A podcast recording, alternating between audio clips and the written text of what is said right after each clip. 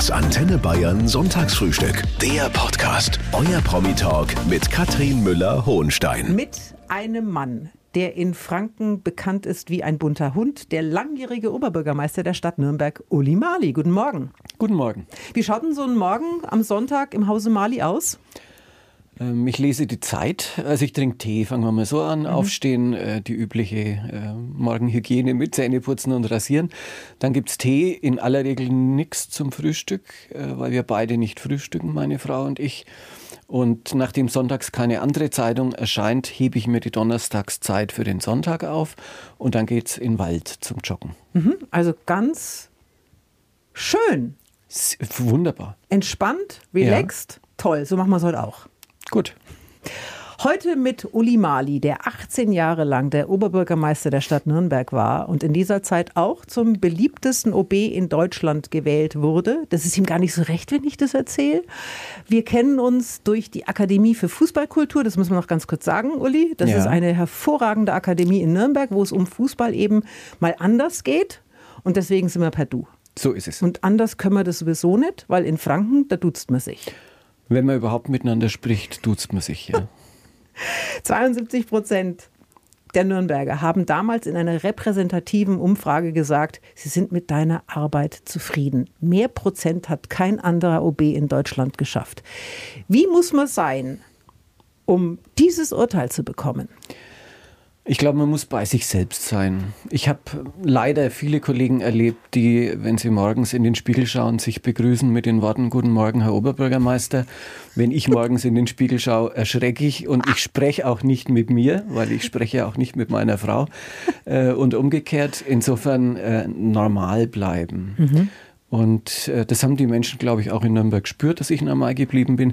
Für mich war das damals ein ganz tatsächlich, das glaubt mir jetzt keiner, aber es ist so eine ganz schreckliche Botschaft, weil ich zu dem Zeitpunkt eigentlich schon wusste, dass ich aufhören werde äh, im Jahr 2020 und eigentlich kurz davor war, das zu sagen. Und dann kam irgendwann im August, meine ich, ist es gewesen, im Juli oder August, diese Meldung mit der Umfrage. Und da habe ich mir gedacht, naja, jetzt kannst du es auch noch nicht sagen und habe dann halt noch ein bisschen warten müssen.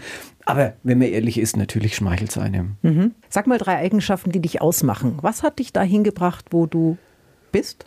Naja, ein bisschen äh, Gehirn gehört sicher dazu. Also die, einen Dreisatz beherrschen und den eigenen Namen schreiben können, ist hilfreich im Amt des Oberbürgermeisters. Ich glaube, dass ich tatsächlich ein sehr ruhiger und entspannter, auch in Krisensituationen eher gelassener Mensch bin. Ich kann gut zuhören. Das ist eine Eigenschaft, die manche im Laufe ihrer Amtszeit auch verlieren. Äh, Gelassen, gut zuhören und klug. Das waren jetzt schon drei. Ja. Herrlich unaufgeregt habe ich Uli Mali immer erlebt beim, bei der Akademie für Fußballkultur. In Wirklichkeit war ich wahnsinnig aufgeregt, wenn wir bei der Gala zusammen Jetzt rausgegangen halt sind. Du warst cool und ich war aufgeregt. Na, wie gesagt, also im, im, im Umgang herrlich unaufgeregt. Wann bist du das letzte Mal so richtig eskaliert? Eskaliert? Ich, Ausgeflippt? Nein, kann ich mich jetzt nicht erinnern. Also ich bin keiner, der rumbrüllt. Ich ärgere mich schon manchmal, aber auch das ist dann eher still und man sieht es dann an dem leisen Rauch, der über einem schwebt oder so. Nee, nee, aber tatsächlich ist es so, nicht nur bei der Gala, immer wenn ich vor Publikum aufgetreten bin und wenn es auch nur ein Mittagslunch vom Rotary Club ist, bin ich nach wie vor aufgeregt. Aber ich denke mir, diese, dieses Lampenfieber ist auch ein Stück Respekt vor den Zuhörerinnen und Zuhörern. Das Lampenfieber ist vor allem dafür gut, dass man selber konzentriert Klar. bleibt. Ganz wichtig. Uli Mali, der frühere Oberbürgermeister der Stadt Nürnberg, 18 Jahre war er das, bis er dann im letzten Jahr von sich aus gesagt hat, es langt. Uli, ich kenne eigentlich in der Politik nur Machtmenschen, die an ihrem Sessel kleben. Es gibt schon ein paar, die von sich aus äh, aufgehört haben. Ja? Angela Merkel hätte auch nochmal kandidieren dürfen und hat rechtzeitig entschieden aufzuhören, was ihr jetzt kurioserweise in ihrer eigenen Partei mancher vorwirft. Aber ansonsten ist es schon so, das ist die, die Droge Macht oder die Droge Einfluss und es hat schon was Drogenhaftes. Ähm, das habe ich auch bei mir selber immer feststellen können. Es ist wahnsinnig schwer, die innere Distanz zum eigenen Tun zu finden. Bei mir hat die sich immer eingestellt, wenn ich länger als zwei Wochen weg vom Schreibtisch war. Dann habe ich mir am Montag früh nach dem Urlaub die Decke über dem Kopf gezogen und habe meine Frau voll gejammert, ich will nicht ins Rathaus. Und sie hat dann gesagt, raus mit dir, Urlaub ist vorbei. Und dann kannst du an dir selber beobachten, dass es genau einen Tag dauert, bis dieses Ich will nicht ins Rathaus wieder ausgetauscht wird durch ich muss ins Rathaus, weil es ist alles so wichtig, was ich da tue. In Wirklichkeit ist in den 14 Tagen alles genauso weitergegangen. Die Welt dreht sich, aber sie dreht sich nicht um uns, sie dreht sich auch ohne uns weiter. Der Abschied äh, ist ja in der Pandemie irgendwie ausgefallen. Ja. Es war dann einfach Schluss. Wie muss man sich das vorstellen, wenn man als Oberbürgermeister dann sein Amt beendet? Dann bringt man den Schlüssel zurück. Äh, was muss man noch abgeben? Die, die technischen Geräte. Was denn? Handy? Handy. Mhm. Also musste ich nicht abgeben. Ich habe darum gebeten, dass ich das äh, bekommen kann und auch die Telefonnummer behalten darf, weil die natürlich alle Menschen von mir kennen. Ja, man gibt eigentlich alles ab. Also dir bleibt nichts. Du hinterlässt das Büro Besen rein. Ich habe das in Ruhe. Hast du durchgefeuert? Ich habe ich hab den Schreibtisch geputzt, habe ich tatsächlich gemacht für meinen Nachfolger. Äh, der war auch ziemlich dreckig. Und, und die Schränke abgewischt halt ein bisschen mal an einem Sonntag. Das magst du dann nicht, wenn die anderen da sind. Und habe insgesamt einmal unseren VW-Bus voll an Sachen mitgenommen. Also alles, was man geschenkt kriegt als Oberbürgermeister, gehört einem ja nicht, sondern das gehört der Stadt. Aber die Dinge, die jetzt persönlich adressiert waren. Äh, der Gummibaum. Sind, der Gummibaum ist, glaube ich, freiwillig gestorben, noch kurz bevor ich aufgehört habe, weil ich immer so viel gelüftet habe in meinem Büro, auch im Winter. Äh, ich bin Frischluftfan und nicht alle Blumen haben das gut vertragen. Nee, also Blumen nicht. Einen Blumentopf habe ich mitgekriegt. Meine Schreibtischlampe war meine eigene, die habe ich mit nach Hause genommen. Und ansonsten, ja, zum Teil schon auch schreckliche Dinge, die aber halt ein Stück an die Amtszeit erinnern. Ja. Wie lange dauert es, bis man tatsächlich realisiert, dass es vorbei ist? Das geht schnell. Ähm, wenn man sich darauf einstellen kann. Also ich glaube, wenn man abgewählt wird, also du willst wieder kandidieren, du bist im Amt und wirst dann abgewählt, das ist ja auch was, was es nicht selten gibt, dann ist es ganz schrecklich, weil das ist dann so wie Zwangsamputation äh, vom Amt. Ich habe mir es ja selber ausgesucht und ich wusste eigentlich auch schon vor sechs Jahren, äh, weil eigentlich sind 18 Jahre auch schon zu viel für so ein Amt. Ich denke so 12 wäre die richtige Dosis, aber äh, gut, sei es wie es ist. Ich hoffe, ich habe es halbwegs schadlos überstanden und die Stadt Nürnberg auch. Äh, und insofern war das für mich nicht schlimm. Wir sind, am 30.04. war der letzte Arbeitstag.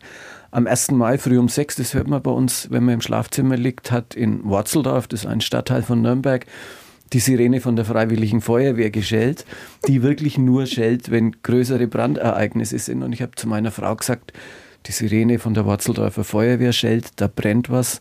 Und meine Frau hat gesagt, das geht dich nichts an. Und das war sozusagen am 1. Mai früh um sechs. Dann tatsächlich das Ende. Dann gab es auch keine Maifeier. Äh, die ist ausgefallen an dem Tag, also gewerkschaftliche Maifeier. Das ist ja Pflichttermin für einen SPD-OB. Da haben immer die Schwarzen frei und äh, bei Leichnam müssen immer die zur Prozession und wir haben frei, äh, die Schwarzen. Äh, und äh, insofern war es dann eigentlich relativ schnell.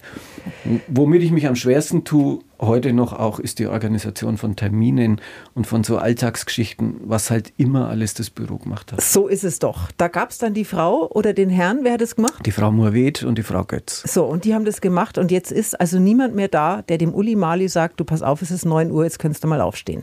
Nee, das war jetzt nicht die Frau Mourvet, die mich äh, sozusagen geweckt haben. Das macht schon immer noch die eigene Gattin in dem Fall oder der Wecker. Aber die haben tatsächlich, also man kann es so sagen, ich habe denen vor 18 Jahren den Körper übereignet und die haben darüber verfügt und da stand alles im Kalender, geht auch gar nicht anders, also auch private Termine, Arzttermine.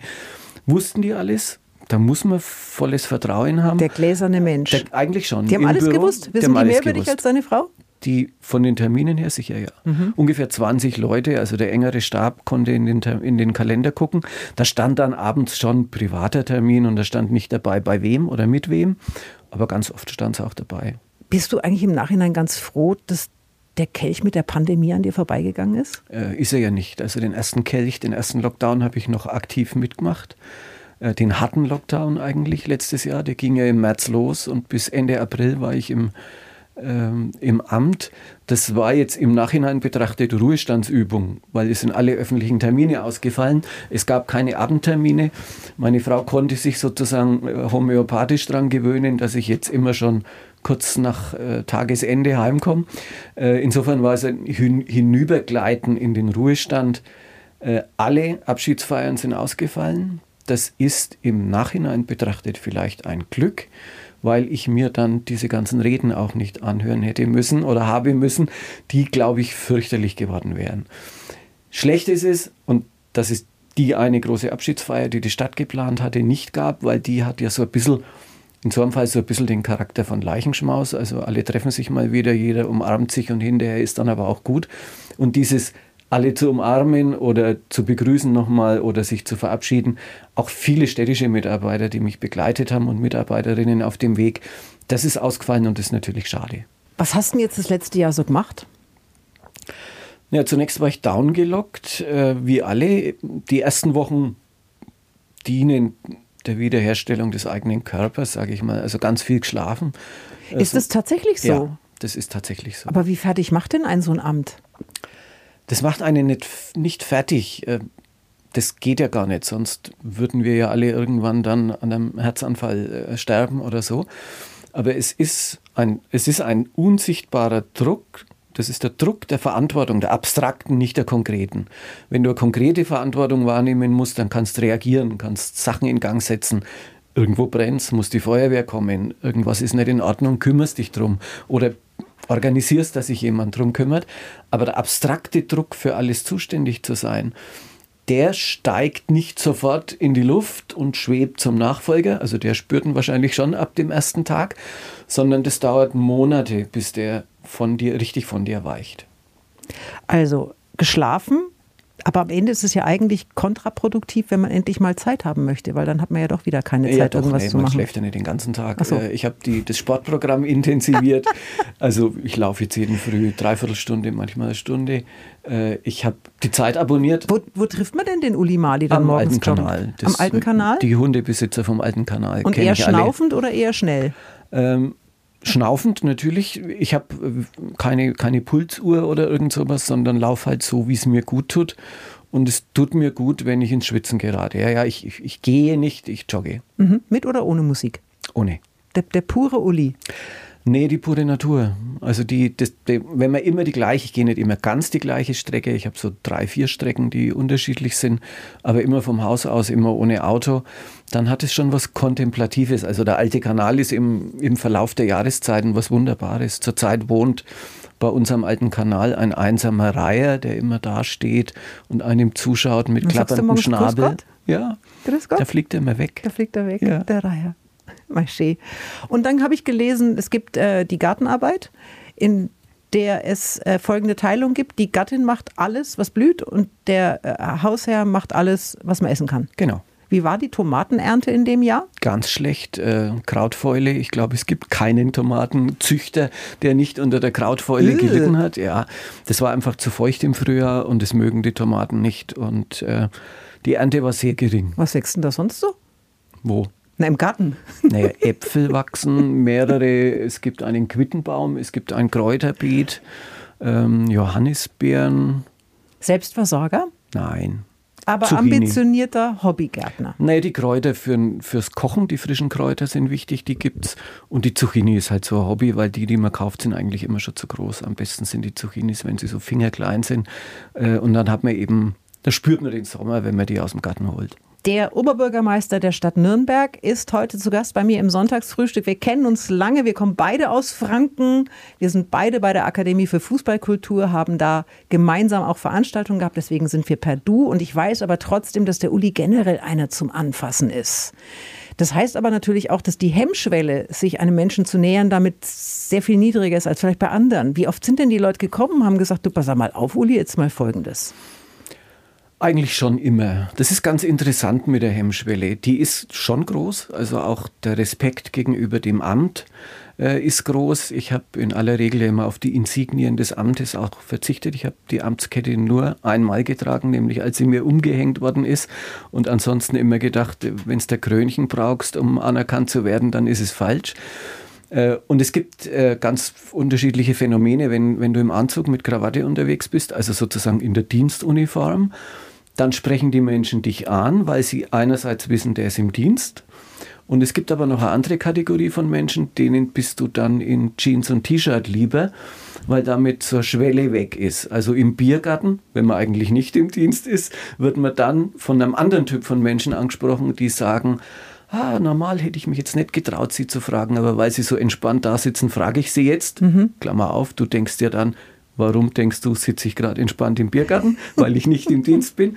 Aber wer, wer die Schwelle überwindet, dich anzusprechen, ohne Termin, ohne vorher angerufen zu haben, der hat so einen Leidensdruck, dass man das dann auch machen muss. Ja. Gab es auch mal Momente, wo jemand vor der Tür stand und geklingelt hat? Ja, klar.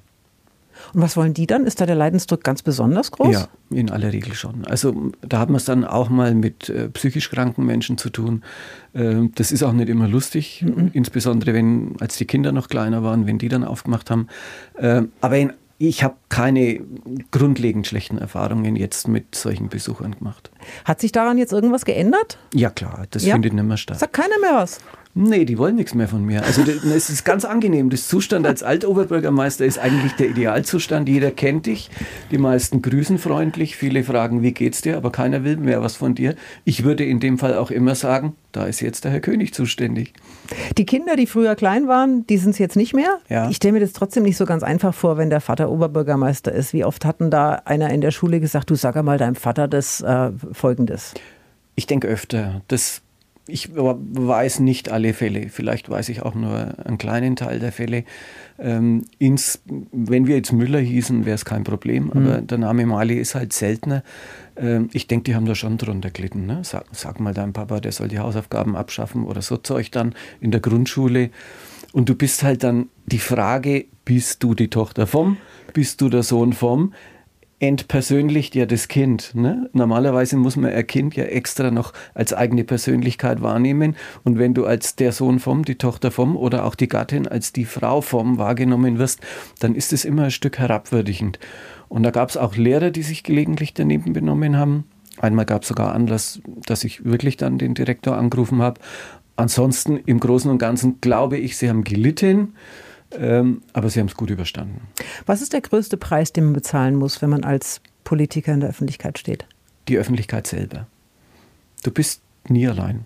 Du bist auch nie unbeobachtet. Christian Ude hat mal vor vielen Jahren, noch bevor ich gewählt worden bin, gesagt, wenn du dir Freundin suchen willst, weit weg von der eigenen Stadt, nie bei Rot über die Ampel gehen, irgendeiner sieht dich und wenn du dich einmal richtig zusammensaufen willst, musst du auch weit weg, weil irgendeiner sieht dich. Und es stimmt tatsächlich, egal wo ich gewesen bin in den 18 Jahren, es stand irgendwo hinterm Baum ein Nürnberger, der dann gerufen hat, hallo Herr Oberbürgermeister, ob es in Mittelamerika war, im entlegensten Dorf in Sizilien, die Franken sind immer und überall. Das ist ein Albtraum.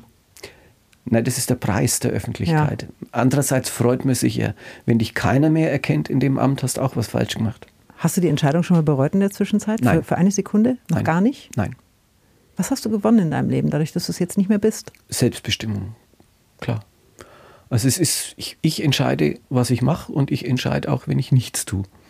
Ich schaue manchmal, auch jetzt, noch aus dem Fenster und beobachte die Eichhörnchen bei uns im Garten und denke mir, also die letzten 18 Jahre hatten wir keine. Natürlich hatten wir Eichhörnchen, aber ich habe sie nicht gesehen, weil ich immer erst abends heimgekommen bin. Und solche Sachen machen einfach Freude.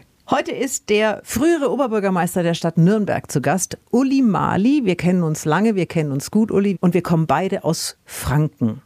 Und ich muss sagen, mir geht jedes Mal das Herz auf, wenn ich hier bin, weil Franken ist einfach, Franken ist Franken. Was ist denn das Schönste an Franken? Kannst du das erklären? Ich weiß nicht, ob man es erklären kann. Da müssen wir die Menschen fragen, die von auswärts zu uns ziehen und irgendwann dann nach, in aller Regel nach anfänglichen Schwierigkeiten mhm. äh, in, der, in der Sozialisierung und irgendwann dann sagen, ich will hier nie mehr weg. Davon gibt es viele.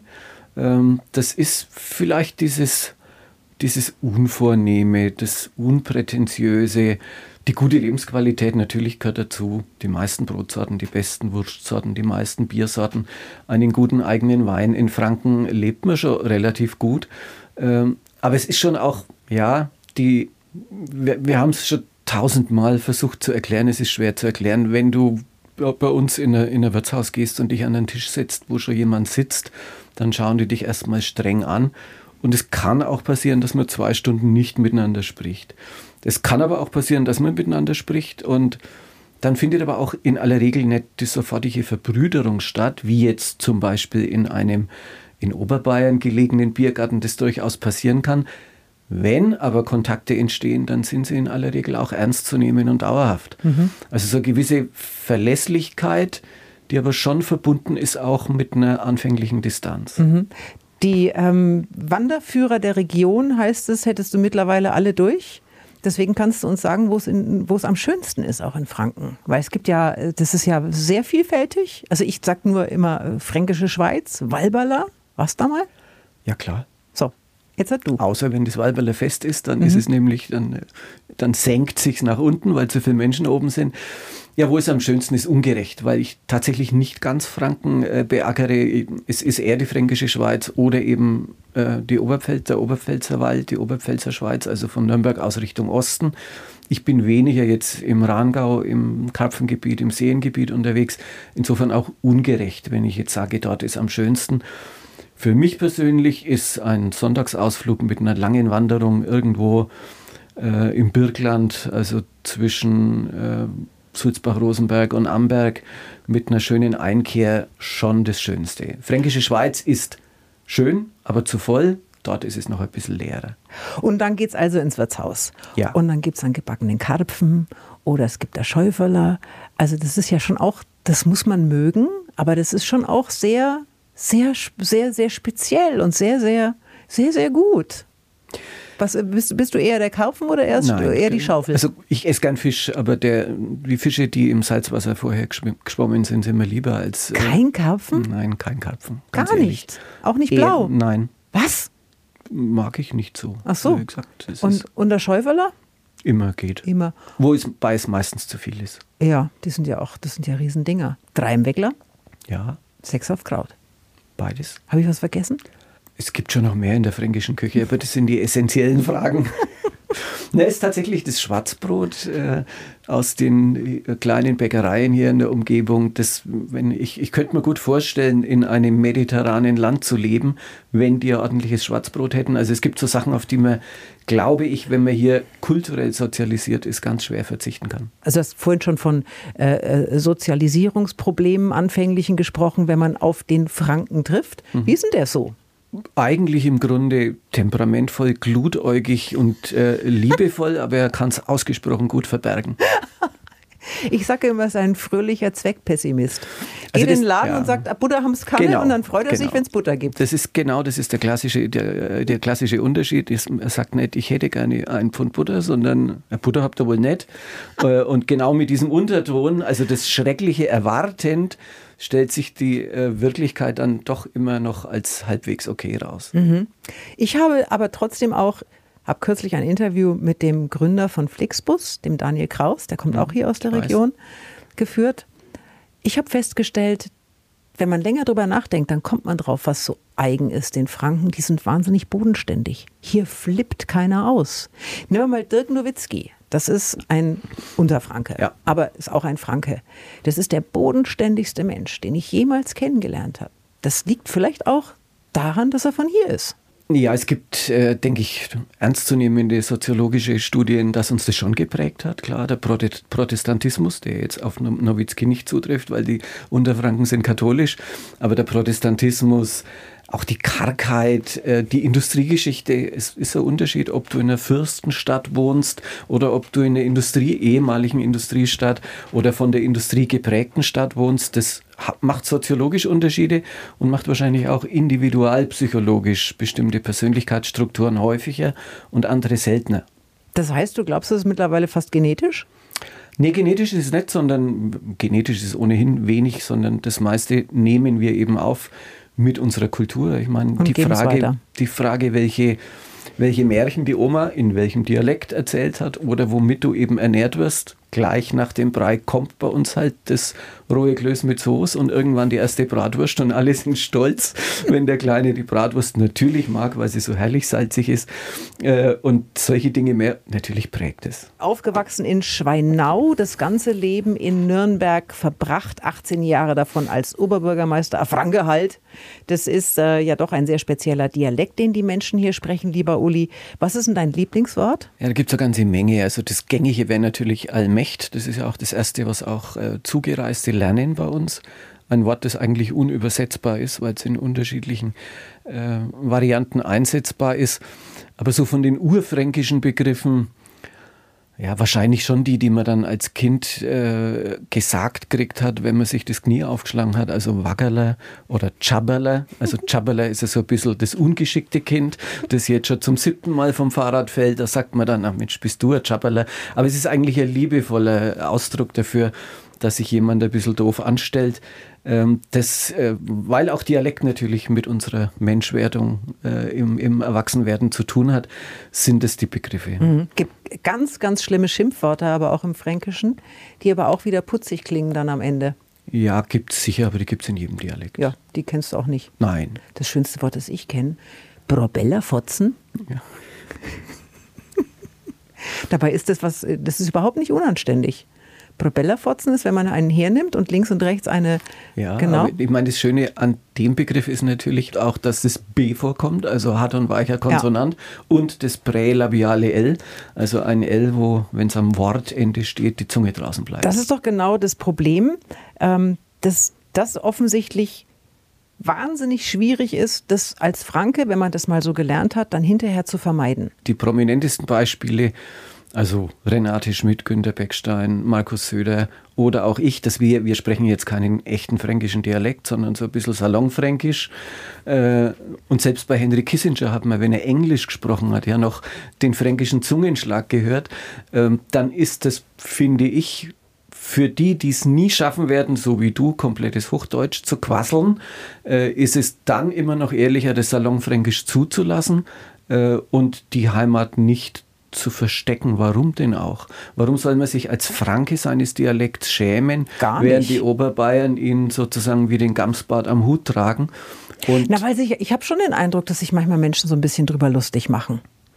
Ja, ist doch schön. Jeder Dialekt gibt den Anlass, sich lustig zu machen. Das ist aber in anderen Ländern nicht anders. Außerdem ist es der einzige Dialekt, in dem es ein Wort gibt für Koffer und Keks. Gebäck. Gebäck. und in dem der Senf mit T geschrieben wird, nämlich der Senft. Senft. Ich habe jetzt mal drei Sätze, die du bitte für mich vervollständigst. Was ich nach meinem Abschied aus dem Nürnberger Rathaus am meisten vermisse, ist den wirklich persönlich menschlichen Kontakten mit den Kolleginnen und Kollegen aus dem Bürgermeisteramt, weil ich mit denen in den letzten 18 Jahren mehr Zeit verbracht habe als mit meiner Familie. Mein Lieblingskollege bzw. Lieblingskollegin von der CDU-CSU ist? Oh, da gibt es viele. Ja, Im Bayerischen Städtetag eine ganze Menge CSU-Kollegen. Da nehme ich jetzt unseren Alterspräsidenten, das ist der Josef Daimer, der frühere Oberbürgermeister von Landshut und langjährige Städtetagsvorsitzende, der ein urliberaler CSUler ist und ein toller Mensch. Was hast du für ein Verhältnis zu Markus Söder? Also mittlerweile glaube ich ein, ein geklärtes und besseres. Er hat mich ja am Anfang noch recht bekämpft in, in meinen ersten Jahren als äh, Oberbürgermeister. Zwischenzeitlich haben wir uns aneinander gewöhnt, würde ich sagen, wechselseitig. Äh, jetzt ist es dadurch, dass ich im Ruhestand bin, jetzt nicht so, dass ich da jeden Tag eine SMS schreibe, aber gelegentlich gibt es Kontakt. Die Nummer hast ähm, du? Ja, wir könnten jetzt Markus Söder was schreiben. Äh, Würde ich aber nicht machen, weil ich mich nicht von der Presse missbrauchen lasse. Ich schreibe ihm nur, wenn es wirklich wichtig ist oder wenn es Grund dazu gibt. Das machen wir dann nachher heimlich. Mhm. Servus Markus, schöne Grüße.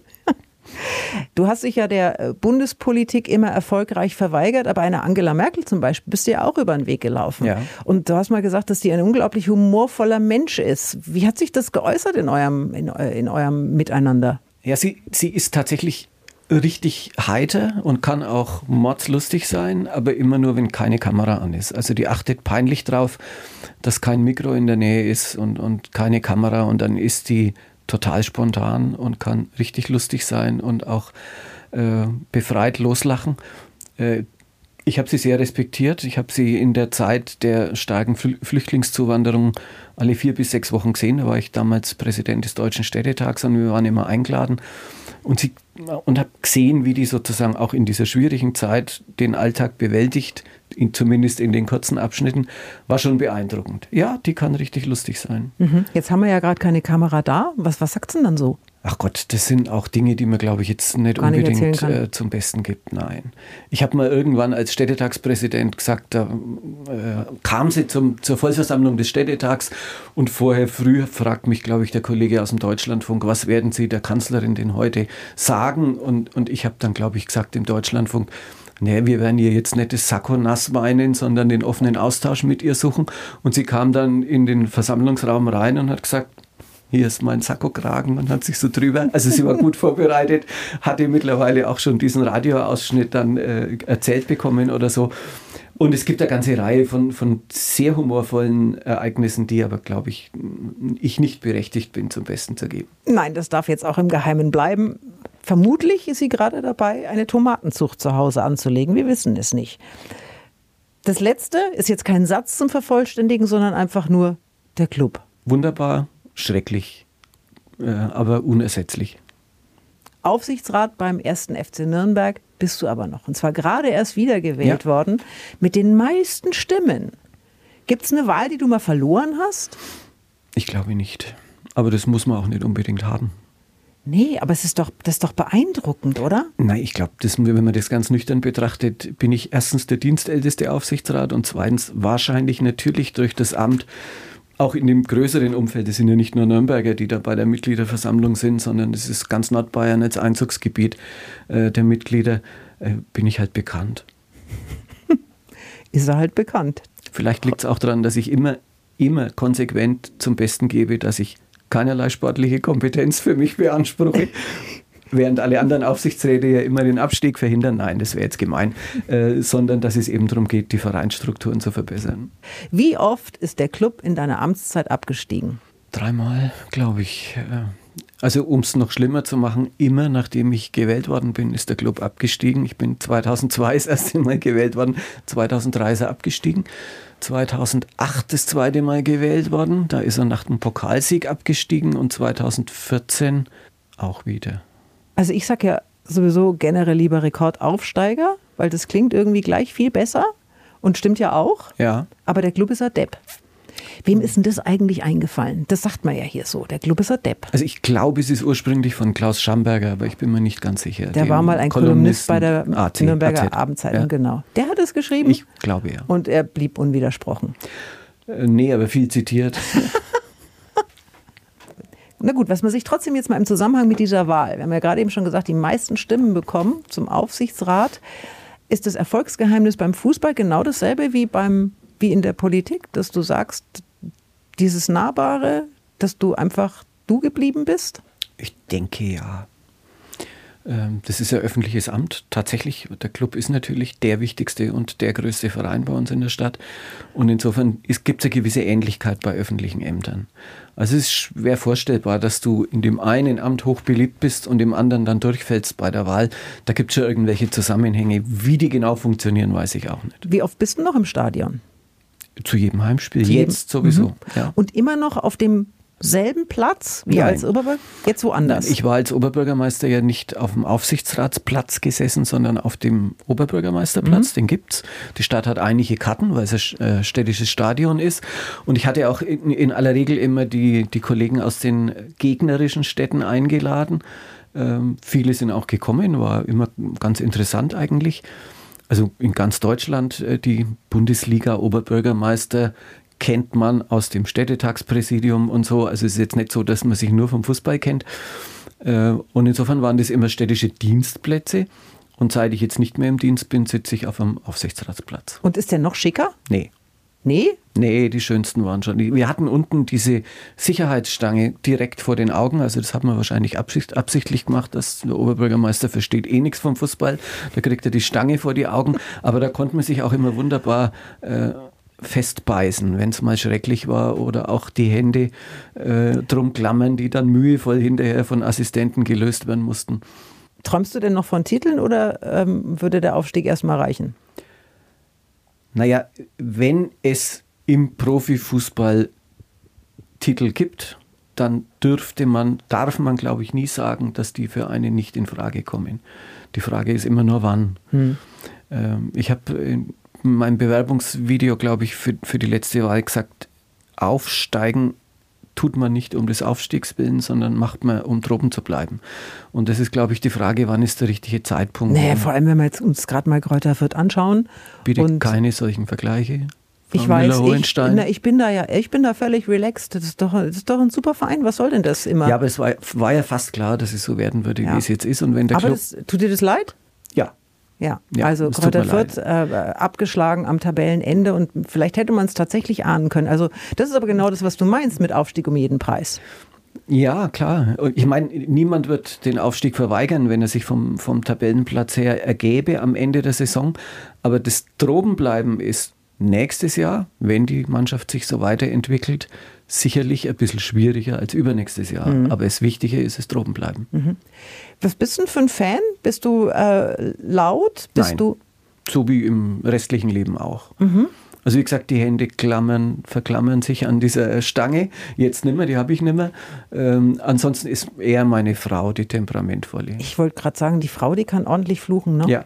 Oh wei, oh wei mit dem ehemaligen Nürnberger Oberbürgermeister Uli Mali, der, wie wir alle, am Freitag vermutlich die Worte von Markus Söder vernommen hat, dass in diesem Jahr die Weihnachtsmärkte in Bayern abgesagt werden. Und dann natürlich auch der Nürnberger Christkindlesmarkt. Uli, ist es die einzig richtige Entscheidung? Ach Gott, es ist immer schwer zu sagen. Ähm, ich glaube, den Fehler, den wir jetzt bereuen müssen, der wurde schon vor, vor Wochen gemacht. Ähm, das Land war der Meinung, man könnte die Impfzentren schließen und der Bund war der Meinung, man könnte das Testen äh, gegen Geld nur noch machen. Äh, Fehler, die man wahrscheinlich sehenden Auges gemacht hat beim Blick auf das, was die Virologen immer gesagt haben. Und jetzt leiden wir eben in der Vorweihnachtszeit drunter. Ähm, wahrscheinlich konnten die jetzt nicht anders entscheiden. Die Stadt hat sich total bemüht, einen Christkindlersmarkt Corona-kompatibel zu machen. Leid tun mir tatsächlich die Schausteller, die das zweite Mal jetzt äh, auf den Markt verzichten müssen. Und natürlich tun mir auch die vielen Besucher leid, die normalerweise zu uns gekommen wären und das ja doch auch gelegentlich sehr romantische Flair genießen wollten. Aber Manchmal sind Dinge eben vielleicht alternativlos. Möglicherweise war das so eine Entscheidung. Jetzt hat ja dieser Christkindlesmarkt eine wahnsinnige Strahlkraft weit über die fränkischen Grenzen hinaus. Was bedeutet denn das für die Stadt jetzt konkret, dass der schon wieder ausfällt? Naja, um es dem geneigten Oberbayern zu erklären, das ist schlicht so, wie wenn das Oktoberfest ausfällt, weil eigentlich ist der Christkindlersmarkt unser Oktoberfest. Jetzt, wenn man die, nicht Theaterveranstaltung, aber die, die Qualität äh, jetzt, was internationalen Tourismus anbelangt, an an, anschaut. Und natürlich fehlt was. Das frisch gewählte Christkind wird wahrscheinlich gerade weinend in irgendeiner Stube sitzen. Es findet nur noch virtuell statt. Und äh, jeder Nürnberger, auch jeder Nürnberger hat seine eigene private Tradition mit dem Christkindlersmarkt. Meistens die letzten Tage, wenn die Touristen weg sind, gibt's Treffen mit vielen Menschen. Man trifft sich an den Glühweinständen. Das ist schon auch sowas wie im Herzen der Stadt, ein Herz der Stadt. Und das fehlt natürlich jetzt. Hm. Das mit den Händlern hast du gerade schon angesprochen, die tun mir ja auch so wahnsinnig leid. Man darf ja nicht vergessen, es sollte am nächsten Freitag sollte es losgehen. Die haben ihre ganzen Waren eingekauft. Was machen die jetzt? Kommen die aus der Region eigentlich oder kommen die von überall her? Was sind das für Menschen? Also die Christkindlersmarktbeschicker sind fast alle aus der Region. Äh, bei den Volksfesten ist es anders. Die großen Fahrgeschäfte ziehen bundesweit, aber Christkindlersmarktbeschicker sind im weitesten sind Bayern, ansonsten aber überwiegend aus der Region. Ja, ich hoffe, dass es irgendeine Art von Hilfe für die gibt, ähnlich wie für die Kultur im Lockdown oder wie für auch die, die Solo-Selbstständigen, weil tatsächlich ist es deren Existenz und wegen der Bedeutung des Christkindlersmarkts ist es ja nicht irgendein Umsatz, sondern wahrscheinlich für viele äh, der wichtigste des Jahres. Aber es hilft nichts, äh, man muss gucken, dass man denen hilft. Jetzt ist es so entschieden und das wird sich auch nicht mehr ändern bis nächste Woche. Für alle, die noch nie da waren, Uli, das ist der international wahrscheinlich bekannteste Weihnachtsmarkt überhaupt. Was macht den so besonders? Also du hast von Ritualen gesprochen, von Menschen, die aus der Region kommen, für Nürnberger. Aber das ist ja ein, das ist ja, das ist ja international. Da kommen Menschen aus Italien, da kommen Menschen aus Spanien, aus England. Asiaten sind auch dabei. Was macht den aus, diesen Nürnberger Christkindlesmarkt? Naja, es ist zum einen sicherlich die Atmosphäre auf dem Hauptmarkt. Der ist ja auf unserem zentralen Platz. Normalerweise stehen die Buden da auch tatsächlich dicht gedrängt und man muss sich durchschieben. Also es ist was, was nicht ohne Körperkontakt Kontakt abgeht. Ähm, es ist alles sehr weihnachtlich. Es gibt bei uns äh, eine strenge Sortimentsbegrenzung auf klassische Sortimente. Also man findet dort kein Plastikspielzeug, kein Kriegsspielzeug, keinen sonstigen Marktgraffel, äh, sage ich jetzt mal in, auf Fränkisch, sondern wirklich ein auf Weihnachten hin orientiertes Sortiment plus natürlich Bratwürste und Glühwein. Passt zwar nicht zusammen, wird aber seit 100 äh, Jahren so gemacht. Ähm, und insofern ist es schon, vielleicht noch zusammen mit Dresden, sind wir ehrlich, äh, einer der berühmtesten Weihnachtsmärkte mit einer, ja, einfach einer romantischen Strahlkraft. Das ist so ein Stück Suche nach dem Alten, nach dem Bewährten, nach dem, was Weihnachten vielleicht auch ausmacht. Natürlich ist es auch Big Business, keine Frage, aber es bietet schon auch diese Gefühlsebene. Ja, in dem Jahr leider nicht. Nein. Dann drücken wir die Daumen fürs nächste Jahr. So tun wir es. Uli Mali ist heute mein Gast im Antenne Bayern Sonntagsfrühstück, der frühere Oberbürgermeister der Stadt Nürnberg, großer Italien-Fan. Uli, noch schöner als Franken? Anders anders. Aber die Begeisterung für dieses Land wurde vermutlich in deiner Studienzeit gelegt. Da hast du mal in einer Weinhandlung gearbeitet. Ja. Was hast du da gemacht? Wein verkauft echter Einzelhandel. Ja. Ähm, wahnsinnig interessant. Man, man, müsste eigentlich jedem Menschen empfehlen, mal im Einzelhandel zu arbeiten, weil man da die Menschen kennenlernt. Mhm. Unmittelbarer Kontakt zu Menschen. Und in der Weinhandlung potenziert sich das noch dadurch, dass die Menschen meistens auch noch Wein probiert haben und dann mit einer gewissen Enthemmung versehen waren. Also wer da die Menschen nicht kennenlernt, äh, der, der glaube ich, ist fehl am Platz. Damit umgehen zu lernen, hat Spaß gemacht und äh, ja, nebenher viele Winzer kennenzulernen aus Italien, den italienischen Wein kennenzulernen, die Sprache, die ich natürlich nicht in der Weinhandlung in Nürnberg gelernt habe, aber die ich mir dann selber beigebracht habe, ausgehend vom Französischen, die ich liebe das alles macht und natürlich die Berge, äh, nicht nur die Dolomiten, sondern alle Berge in Italien, das macht schon unsere Sehnsucht aus. Muss man als Weinverkäufer bei der Weinprobe mittrinken? Nein, aber man kann. Ja, man kann, aber die Frage wäre ja, ist es strategisch klug als Weinverkäufer, den Kunden erst so betrunken zu machen, dass er völlig willenlos ist am Ende? Nein. Nicht? Nein. Ähm, das ist, äh, weil dann auch Sachen gekauft werden, die den Kunden nicht schmecken, dann kommen wir es am nächsten Tag und bringen ihn zurück. Äh, ich habe auch mir immer vorgenommen, den Kunden nicht zu erzählen, was sie jetzt riechen oder schmecken müssen, was ja viele Weinverkäufer tun äh, mit höchsten lyrischen Höhenflügen, sondern habe gesagt, probiert ihn einfach und dann guckt er, ob er euch gefällt. Und habe eben erzählt, wie der Wein gemacht worden ist, wie viel Schwefel drin ist, wie viel Säure, Restsäure, Restzucker, solche Sachen, die Hard Facts. Aber ob du jetzt Holunder riechst oder Johannisbeere, das musst du selber entscheiden. Aber du hast selber schon richtig Ahnung. Was ist denn jetzt so mal der Hauptunterschied zwischen einem italienischen und einem fränkischen Wein? Ich kenne immer nur, schmeckt mir oder schmeckt mir nicht. Das ist auch das wichtigste Kriterium. Mhm. Alles andere ist dann schon äh, ein bisschen auch die, die Zauberei, die drum gemacht wird.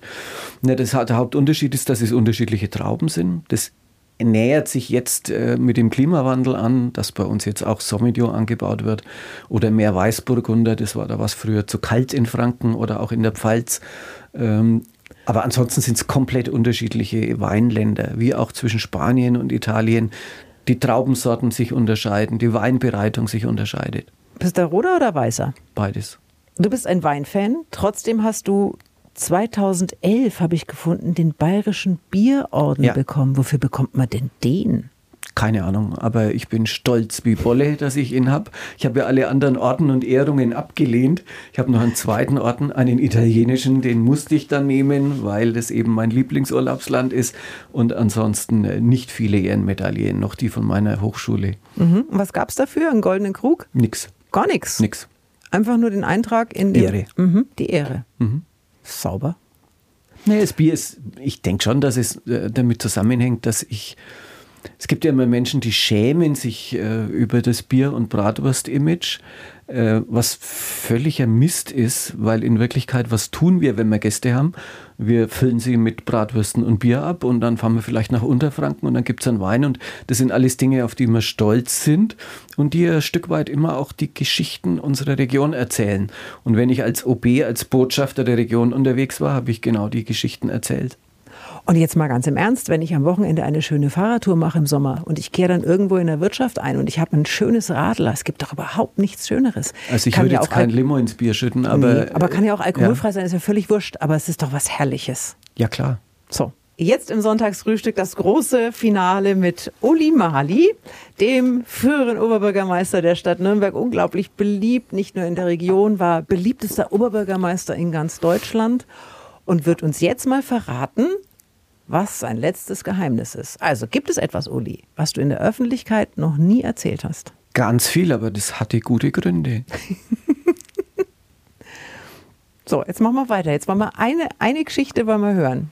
Ja, ich war nicht immer äh, schon so gelassen und ruhig wie heute. Ich war eher ein jähzorniges Kind, ein sauschlechter Verlierer. Äh, mit mir, Mensch, ärgere dich nicht zu spielen, war für den Rest der Familie nie ein Vergnügen. Aber Gott sei Dank hat sich das dann irgendwann rausgewachsen. Also was heißt kein Vergnügen? Was, was passierte dann? Naja, man braucht ja nur einen Ellbogen, um das Spielfeld abzuräumen. Und den hat das Kind Uli dann schon eingesetzt.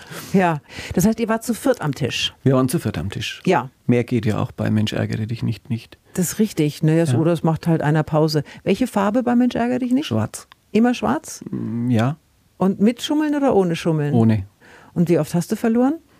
Gefühlt eigentlich immer, weil sonst hätte ich mich ja nicht so ärgern müssen, was wahrscheinlich nicht stimmt. Aber das war so im Alter von sechs, sieben Jahren. Also da fehlt mir jetzt die Erinnerung, wie oft ich gewonnen oder verloren Ja. habe. Also du konntest auf jeden Fall schlecht verlieren als Kind. Ja.